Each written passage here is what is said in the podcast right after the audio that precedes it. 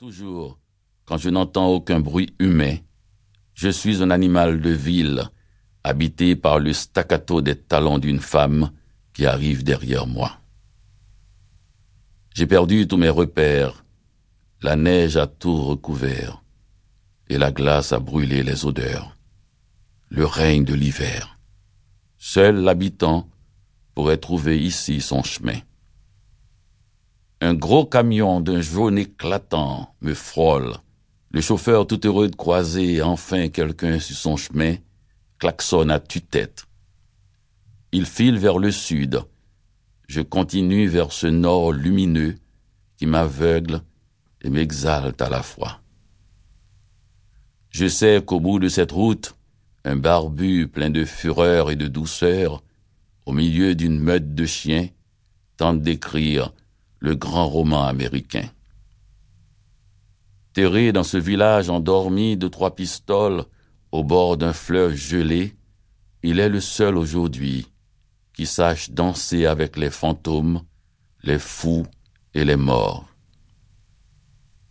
Cette lumière bleutée, rasant le fleuve, m'aspire d'un seul souffle.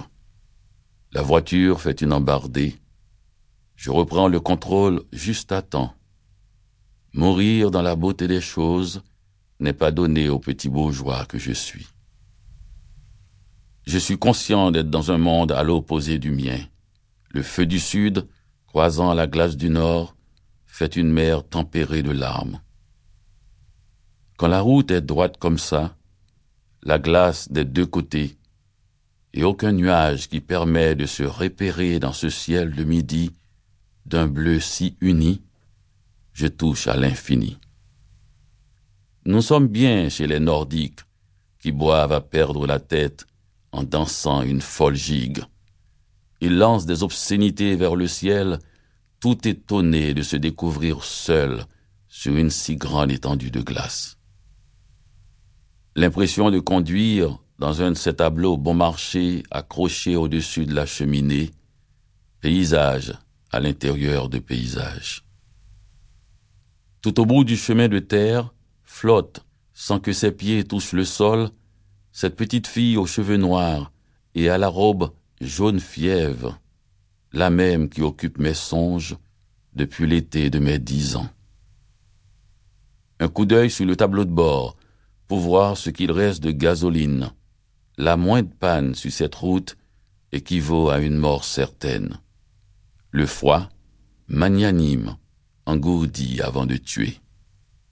Les chiens se battant entre eux sous la table, les chats jouant avec leur ombre, le petit cabri broutant la moquette, le maître de maison est parti dans les bois pour la journée, m'a dit la vieille cuisinière. Je me retourne en franchissant la porte pour voir les chats faire un sort à ce gros manuscrit tombé de l'étagère. Le sourire indulgent de la cuisinière semble dire qu'ici, les animaux passent avant la littérature.